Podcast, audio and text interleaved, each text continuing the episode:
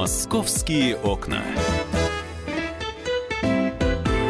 Друзья, мы в прямом эфире вас приветствует программа «Московские окна», московские темы, московские события, и все это с нашими корреспондентами, плюс вас впереди еще ждет программа «Афиша». Добро пожаловать! Меня зовут Михаил Антонов. Присоединяйтесь к нам сразу же о погоде в Москве на а, ближайшие дни. Знаете, похоже, вот а, попрощается с нами а, очень красиво календарное лето, потому что если сегодня плюс 23, то завтра и послезавтра плюс 26, плюс 27 градусов. Ну и примерно вот такая же погода, 27, 26 и 25 градусов, а, продержится на следующей финальной неделе августа 2018 года. Поэтому все неплохо и это это очень и очень здорово.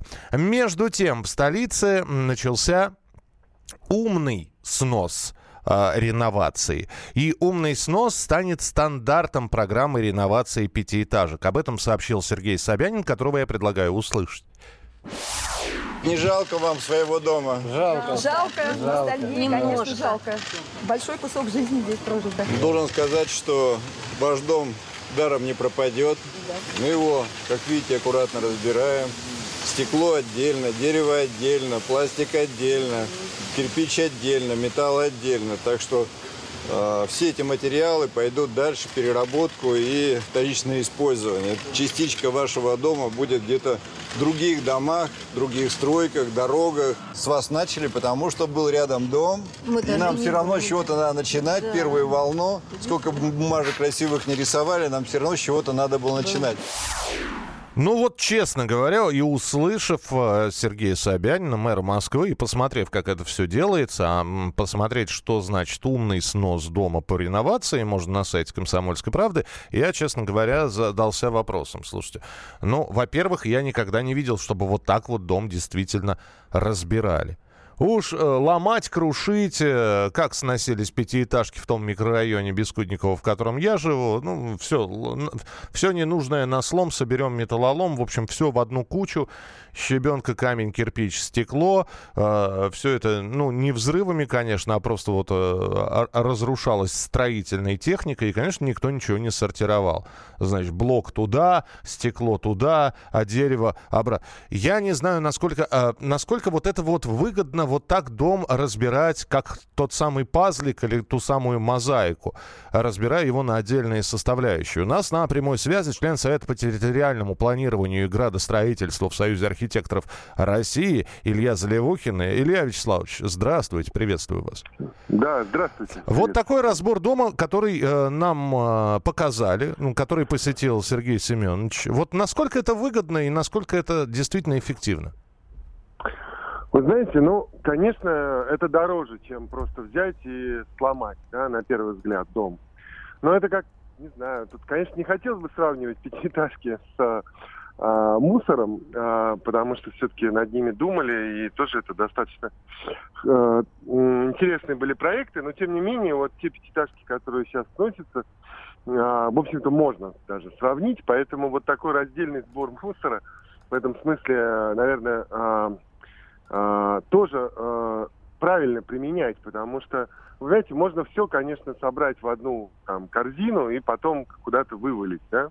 А можно действительно отдельно бумага, отдельно пластик, там, отдельно другие отходы. То есть, соответственно, то же самое с домом. То есть, в принципе, э, вот такой вот разбор, отдельно стекло, отдельно инженерные коммуникации, металл, да, отдельно а, дерево, которое есть в конструкциях, там, на чердаке, если есть, или еще где-то, да, а, и отдельно камень, который может пойти, например, на, на- на какую-то засыпку дорог там и так далее. То есть, в принципе, вы же не сможете просто мусором там укреплять дороги, а камнем, который остается от дома, это, в общем-то, как бы допустимо. То есть получается, что в конечном итоге выгода от этого есть. Потому что, ну, весь материал, не весь материал, грубо говоря, идет на свалку, а используется вторично. Просто Ну, всегда же, всегда же интересно узнать коэффициент полезного действия, то есть человека затраты, да, и, ну, вот разбирали пятиэтажки, которые в Бескудниково стояли, А, кстати, район попадает под план реновации, но Мгм. разрушалось все, ну, вот стоит эта хрущевка 60-х годов, раздробили ее в камень, куда-то этот камень увезли. Я понимаю, что можно было бы разобрать там и, и дерево, и, перек- ну, и, и, и вообще блоками снимать, как она и строилась, э, панелями теми самыми. Насколько это правильно? Э, вот вы говорите про затраты, а эти затраты окупаются в итоге, как вы думаете?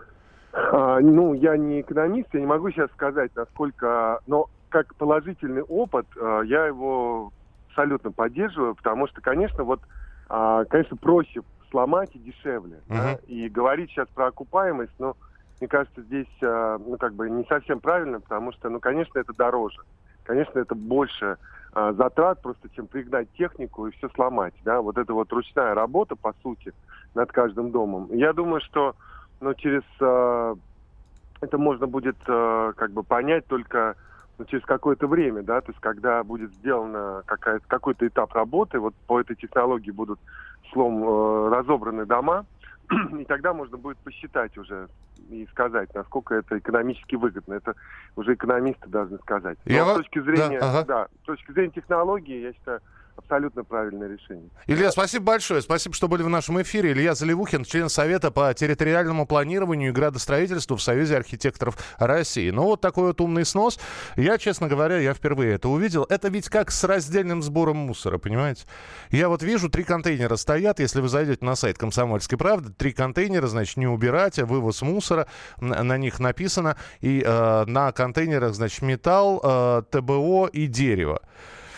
Ну, наверное, да, наверное, это все здорово, но вот насколько все это будет э, действительно к каждому дому относиться, ну, посмотрим, поглядим, увидим все. Давайте посмотрим, какие новости прилетели московские на информационные ленты. Э, друзья, психиатр предупредил жителей Москвы об осенней депрессии. Ни много ни мало. Э, значит, э, у эмоциональных людей с наступлением осени повышается риск появления депрессии. Об этом сообщил э, главный внештатный специалист, психиатр столичного департамента здравоохранения Георгий Костюк. Он напомнил, что существует весеннее и осеннее обострение аффективных расстройств. Осень с дефицитом солнца и упавшей увядающей листвой создает у эмоциональных людей впечатление депрессии. Около 6% населения Москвы которых беспокоит депрессия, не, торопят, не торопятся обращаться за помощью к специалистам, добавил он. Э, друзья, пожалуйста, 8967 200 ровно 9702. 8967 200 ровно 9702. Я не знаю, когда осень наступает, у меня лично наоборот прилив настроения.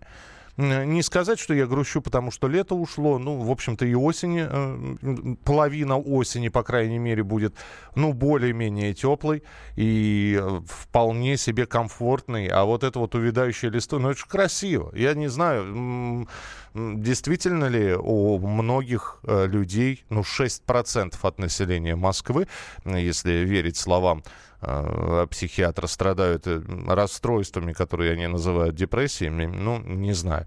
А, дальше давайте посмотрим, а, какие интересные есть события, о чем сообщают. Журнал Time включил парк Зарядье в список самых выдающихся мест мира а парку-то всего ничего.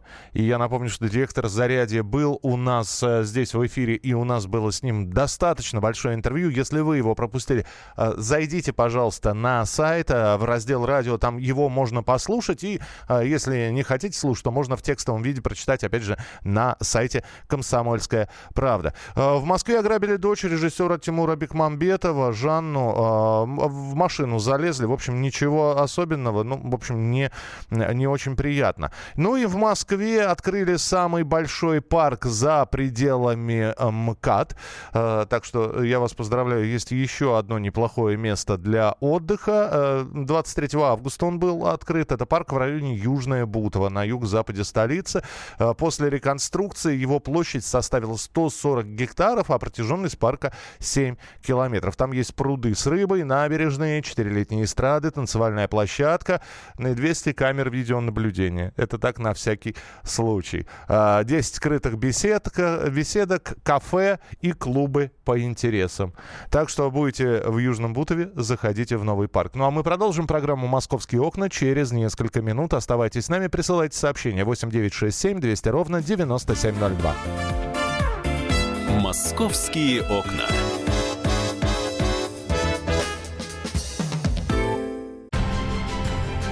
Будьте всегда в курсе событий. Установите на свой смартфон приложение «Радио Комсомольская правда». Слушайте в любой точке мира. Актуальные новости, эксклюзивные интервью, профессиональные комментарии. Доступны версии для iOS и Android. «Радио Комсомольская правда». В вашем мобильном.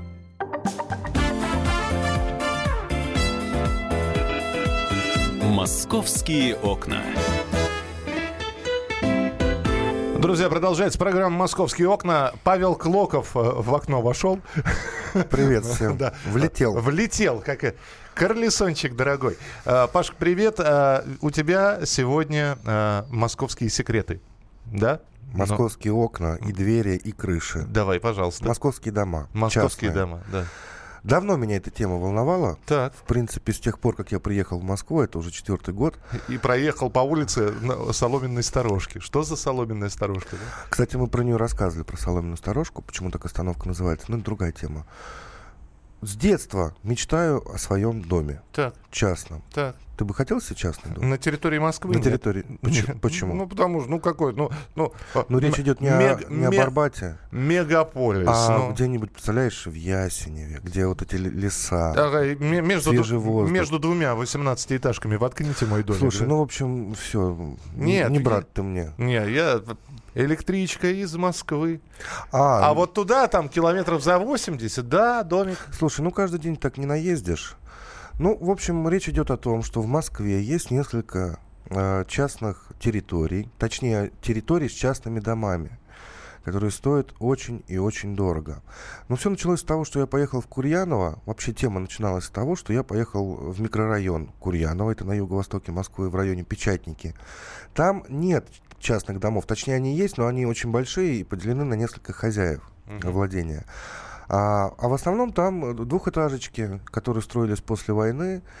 И ты знаешь, такой район, вот идешь, и даже, даже и не верится, что ты в Москве. Веревки вот эти бельевые, висит белье, никто его не, не ворует, даже без прищепок. А, Ой, яблони, се- сейчас напомню. сливы. Слушайте, исчезло белье с улицы, а ведь раньше. Слушай, я правда не, не, не замечаю. Да у нас большой дом.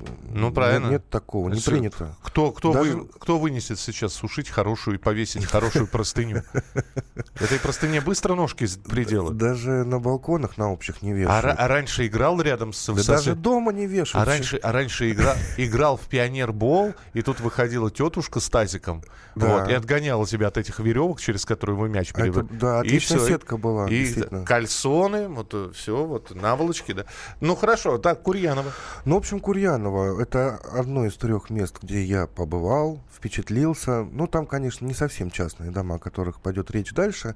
И там есть одна проблемка, очень пахучая.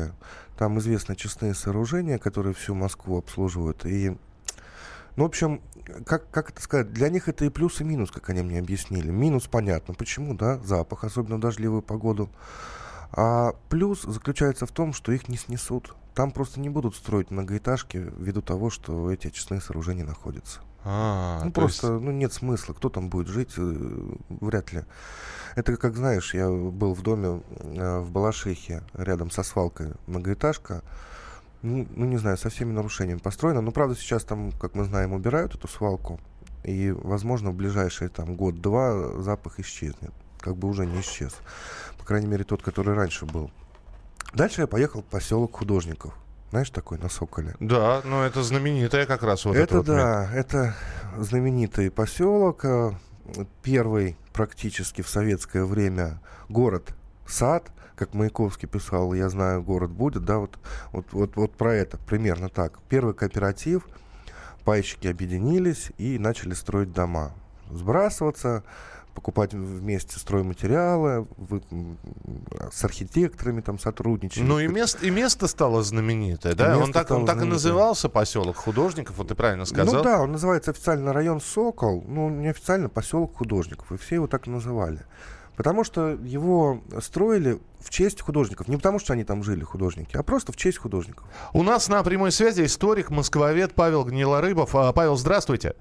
Доброе утро. Мы Доброе. сегодня говорим про частные дома, которые находятся вот в пределах, а, в, пределах Московской кольцевой дороги, в пределах МКАД. Вот много ли таких мест? Вот сейчас а, Павел Клоков, который а, наш журналист, корреспондент комсомолки, про Курьянова, про Сокола рассказал. Мы- какие еще места есть вот с такими частными постройками?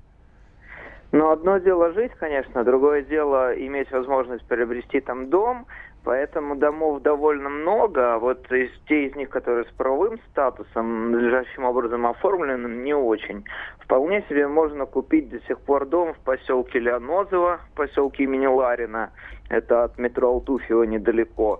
Там, кстати, цены, ну вот если говорить о божеских ценах в отношении Москвы, то они там стартуют примерно от 15-20 миллионов за частный э, дом с э, землей. Ну, понятно, земля здесь имеет основную ценность. Э, там до сих пор довольно много... Да, э, это было первоначально чуть ли не садовое товарищество, но там осталось довольно много домиков там с 30-х, с 50-х, чуть ли не щитовые.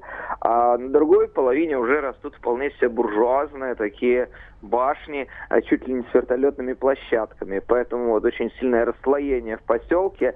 Если бы у Сокола, о котором вы говорили, не было охранного статуса, ну там и так все это происходит, но это было бы сильно э, как бы контрастнее бросалось бы в глаза. Еще в Москве есть куча деревень, в которых формально до сих пор живут люди.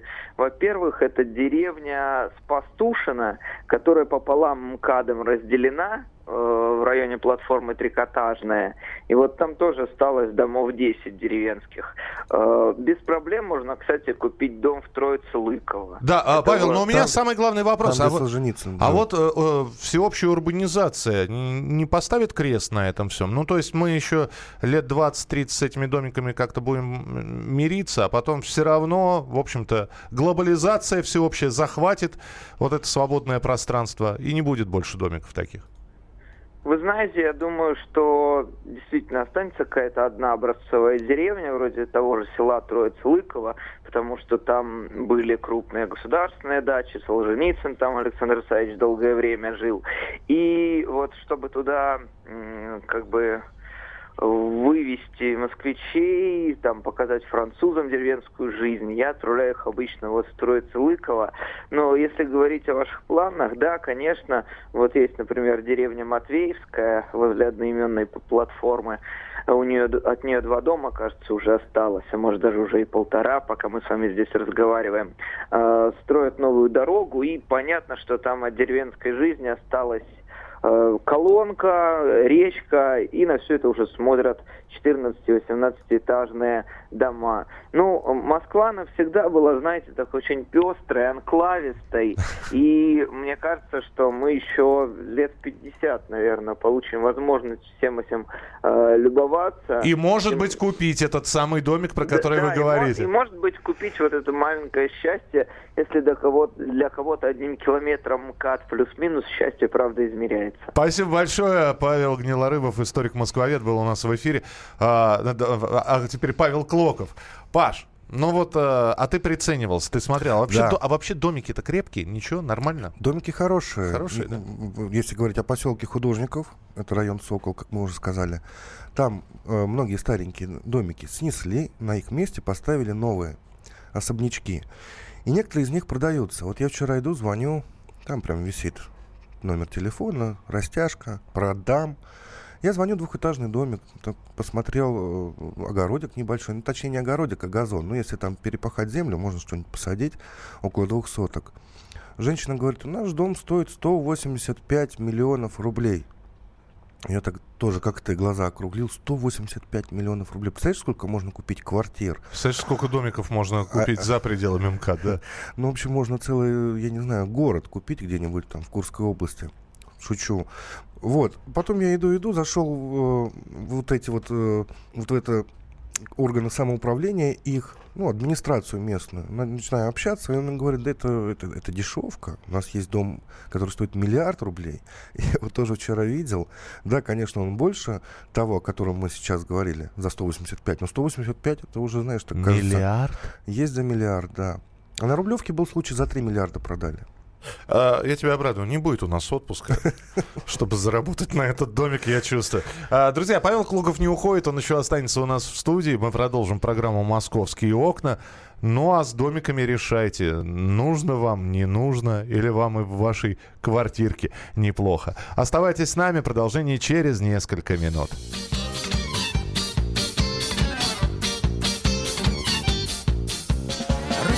Распогодилась погодка, сегодня выходной, пойти погулять. Пойдем гулять. У меня в кармане честная сотня, надо бы ее разменять. Давай, давай. А если одинчество охочет до забавы, полюбуюсь на воскресный народ.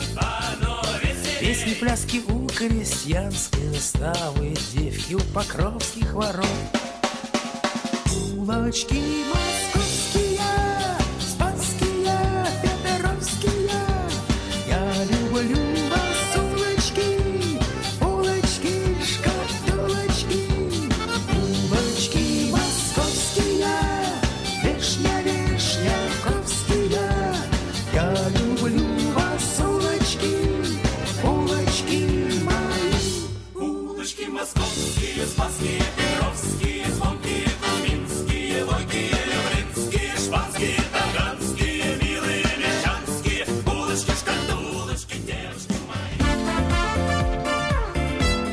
«Московские окна».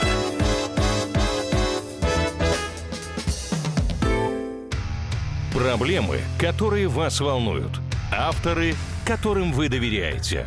По сути дела, на радио «Комсомольская правда». Егор Холмогоров. По понедельникам с 7 вечера по московскому времени.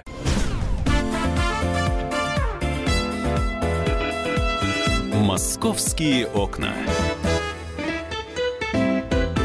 Продолжается программа «Московские окна». Мы в прямом эфире. Мы — это Павел Клоков, корреспондент «Комсомольской правды», и я, Михаил Антонов. И э, вот где Паша и где бабочки оказались, вот они. И вот Паша, а бабочки сейчас будут, потому что... э, Да не просто бабочки. Не просто бабочки. Спустя 10, десятки лет они возвращаются. Бабочки-адмиралы прилетели в Москву. Не какие-нибудь матросы. Не, не какие, не какие-то там да, Боцманы. контр-адмиралы. Не, или как их? Господи, военно-морские термины. Боцманы. Ну, короче, да. адмиралы. Да, адмиралы. Кто такие? И почему улетали? Мигрирующие бабочки, которые живут в наших широтах всего несколько теплых месяцев э, в году. То есть, ну, когда тепло, когда жарко, вот они и живут.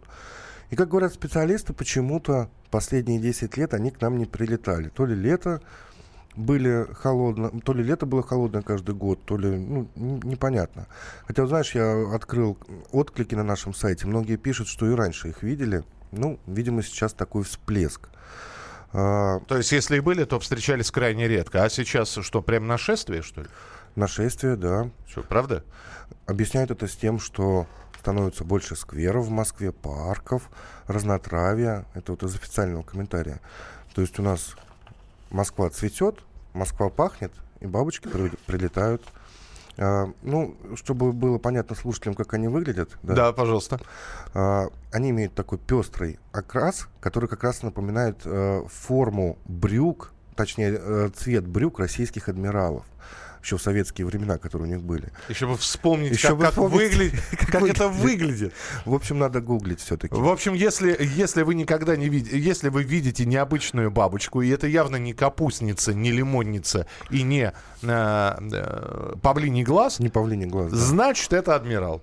Значит, это адмирал. Либо очень большой Либо мотылек. контр-адмирал. Либо очень большой мотылек пролетел. А, Мы позвонили энтомологу Марине Кривошеиной, п- спросили у нее про этих бабочек, а, действительно, почему вернулись. Паша сказал, что природа стала лучше, экология стала лучше. Давайте услышим энтомолога.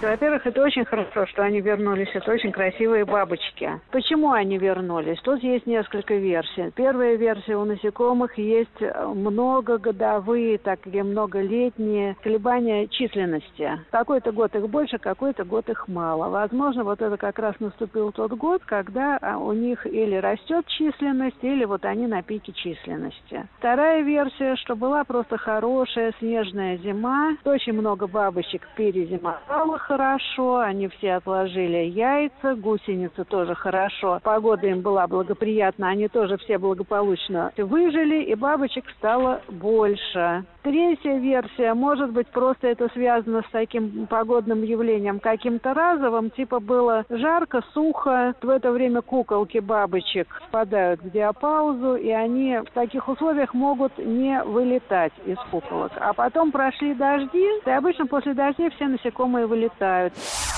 Какая интересная жизнь у бабочек.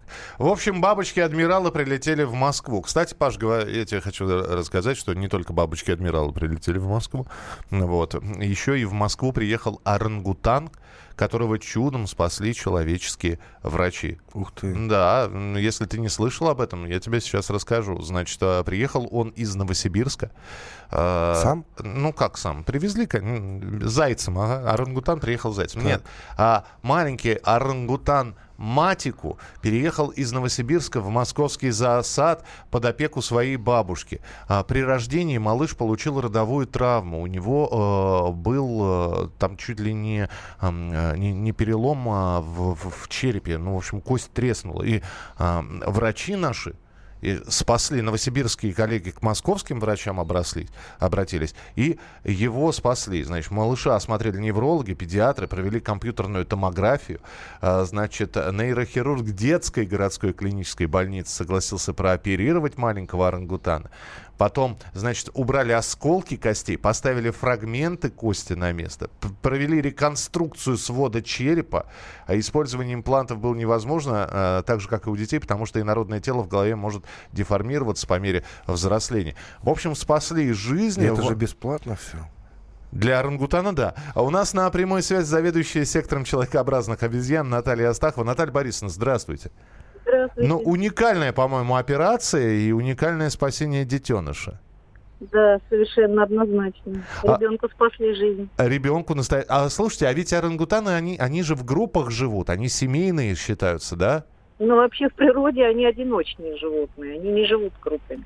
Одиночные, да? Нам в зоопарках, к сожалению, да, поскольку у нас дефицит мест, естественно, мы не можем им такую обеспечить э, жизнь, как они живут в природе они у нас живут семьями в основном. Слушайте, а как вот э, сейчас э, рассказывают, что травму он получил при родах? Это вообще возможно? То есть, ну вот, э, это, как, как, я не знаю, как, как можно было, я прошу прощения, чуть не череп сломать? Это... Может быть, мама поранилась? Ну, дело в том, что мама достаточно молодая, и неопытный ребенок у нее первый – поэтому роды обычно протекают э, ночью, когда ничего не видно. Поэтому как все происходило, э, естественно, этого никто не видел уже. Это было де-факто. Вот ребенок, вот он родился, и вот у него травма, к сожалению, головы.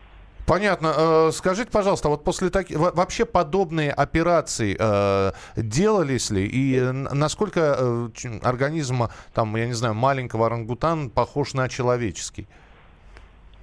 Очень э, похож на человеческий организм, и надо сказать, что мы не раз обращались к человеческим врачам при лечении человекообразных обезьян, консультировались с психологами, и гастроэнтерологами, и э, по черепным, мозговым, и даже зубы горели, лечили у нас человеческие врачи. А вот, собственно, и кровь брали тогда не раз. Ну, то есть э, то, то, что врачи... Такая практика у нас есть. Ага. Да. Понятно, Хотя да. у нас очень опытные наши врачи. Вот э, в московском зоопарке, конечно, очень опытные врачи у нас. И ну, Не раз они у нас животных вытаскивали из критических состояний. Ну, дай бог здоровья вашим питомцам. Спасибо большое. Наталья Астахова, заведующая сектором человекообразных обезьян. Вот. А пока маленький орангутан останется, насколько я понимаю, в Москве. Вот. А будет Над ним ли... будут летать бабочки. Над ним будут летать бабочки-адмиралы, и к нему придет знакомиться ручной мистер Гусь. Это что еще такое? Ручной мистер Гусь поселился в Химках, Паша. Мистер Гусь? Белоснежный гусь живет в Химкинском пруду. Он в прошлой жизни был псом, видимо, потому что э, жмется к людям, э, ложится поспать э, у чьих-нибудь ног. Слушай, откуда ты эти истории берешь вообще? Это, это хороший вопрос, откуда я их беру. Едет наш корреспондент Дина Карпицкая на лесопеде. Так. Как говорит моя бабушка, на лесопеде. Вообще у нее машина есть. Ну, она ехала на велосипеде. Угу. И вдруг вот этот вот гусь-гусь приклеюсь, как возьмусь, понимаешь? Вот. К ней подкатил. Да. И он, под- он подошел к ней, он, он прилег около ее велосипеда, вот. И, и сердце Дины растаяло. И, с- м, более того, она его гладит, он трясет головой. В общем, э, он тут же получил кличку Мистер Гусь. Э, Дина, ты ему кличку такую дала? Привет. Дина Карпицкая с нами Нет, на прямой привет связи. Да. всем здравствуйте. Вы знаете, там этот гусь, оказывается, звезда вообще снимок, и все его знают. Рядом, там рядом очень много домов многоэтажных. Такой район, ну, населенный довольно густо. У него несколько кличек у этого гуся. И он и Мартин, он, вот и мистер Гусь. Это вот так в журналисте окрестили. Ну, Мартин, И- понятно, почему. Это из, э, это из мультика про Нильса, да. Да. Да. О, потрясающий, абсолютно. А такой общительный. Он э, как пес. Просто ложится к ногам, там кто сидит на лавочке, он пристраивается, там спать укладывается. Но на самом деле, как это обычно бывает, история не такая веселая оказалась, трогательная. Оказывается, там было два таких гуся. И оба вот такие общительные. И их очень все любили, фотографировали, кормили хлебом. Хлебом кормить их нельзя, кстати говоря. А, Я вчера нашла хозяина этого гуся. Вообще, как он туда попал, выяснила. Подожди, у гуся, у гуся есть хозяин? Да, Как правило. у гуся есть хозяин. Ага. А, Это местный депутат Химкинский Ага. Ханаглан Алиев, который уже 8 лет подряд он Барыга на с этот пруд небольшой э, заселяет птиц для радости местных жителей. Он туда не только гусей привозит, но в основном а, таких благородных более лебедей, там пара черных лебедей живет на пруду, пара белых э, лебедей, причем их клички есть э, у этих лебедей. Там одна пара Ромео и Джульетта, другая Руслан и Людмила. Но гусю этот Хаглан кличку не дал никакую. И вообще сказал мне, что это его родственник, ему подарил, и он вот сюда их привез. Местные жители не в курсе, видимо, что за гусями есть присмотр, что их кормят, и даже, как мне объяснил депутат, охраняют. Как их охраняют, я тоже, честно говоря, не заметила. И э, лебеди, конечно, не такие общительные, как этот гусь, поэтому Ага. все за него очень беспокоятся, и уже образовалась группа энтузиастов, которые пристраивают и ищут гусю новый дом, потому что все очень беспокоятся, как бы он так же не пропал, как его друг. Дин, может быть, ему неделю нужно назад. гусыню найти, а то он один по- по- подходит к девушкам, к тебе подошел. Ну, там все, в общем, Он одинок парк просто. птиц, воробьи, и еще один парк птиц в Калужской области. И есть даже частные какие-то хозяйства, которые готовы его забрать. Несколько ресторанов. Да, ему да, пару, я просто, я просто кормить. боюсь, а вот нападений на этого гуся не было, ты не пробовала узнавать, никто его не пытался похитить, э, знаешь. Провокации не было? и- Иногда Ой, э, вы знаете, мы, мы же рассказывали про, про женщину, которая его, э, кота бегемота похищала из булгаковского дома, дескать, вот он, он ходи- ходил заброшенный этот кот, и я его взяла. Э, Поэтому и с гусем может быть то же самое. Я думаю, что да, я думаю, что может быть, потому что там разный контингент собирается. Есть и э, асоциальные личности, которые там сидят э, на прудочке, тоже любят вечер провести в своей узкой компании. Конечно, что их придет в пьяную голову, непонятно, поэтому, поэтому все местные жители очень беспокоятся, и я думаю, что, скорее всего, конечно, гуся пристроят сейчас в надежные руки, несмотря на то, что у него есть хозяин, и Они могут я так понимаю, что хозяин мало интересуется его судьбой. Ну вот как он оплачивает корм там какого-то охранника и все. Слушай, если, если, если сейчас наши слушатели поедут на этого гуся смотреть, что он ест-то хоть? Хлебом нельзя кормить, чем можно? Ни в коем случае пусть не кормят хлебом. Да. Э, Вообще там специальные смеси есть для птиц. Но этот гусь я его лично кормила, просто траву срывала, вот э, ему давала. с руки, Срывал он ел. любую траву. Понятно. Да, и Потому что э, э, общаться, ты и так тоже говоришь, там ну, смеси есть специально. Где я эту гусиную смесь в каком магазине буду искать? Да не гусиная, птичья смесь, даже которая для попугаев, там пшено, кукуруза. А, так я ему Вот, кукурузу В парке принес. Горького продается, где катамараны. У меня рядом с домом. Да. Вареные кукурузы покупаем. Вот, э, возьму. Куплю кукурузу, принесу. Вообще, все, кто захочет поехать на него посмотреть, пожалуйста, давайте поаккуратнее, чтобы все-таки птица не погибла от э, наших...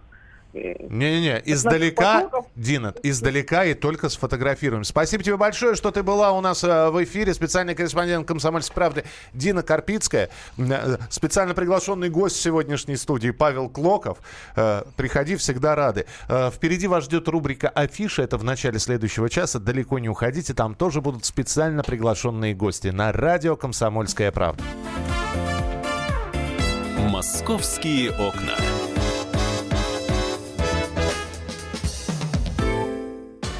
Рецепт приготовления лучшего утреннего шоу от Михаила Антонова и Марии Бачениной. Это очень просто. Берем главные темы из интернета. Добавляем щепотку экспертов. Затем обжариваем главную тему желательно с двух сторон. Периодически приправляем все это мнениями слушателей. Иронию и сарказм добавляем по вкусу. Наслаждайтесь. Утреннее информационное шоу «Главное вовремя» с Михаилом Антоновым и Марией Бачениной. Слушайте по будням с 7 часов утра по московскому времени.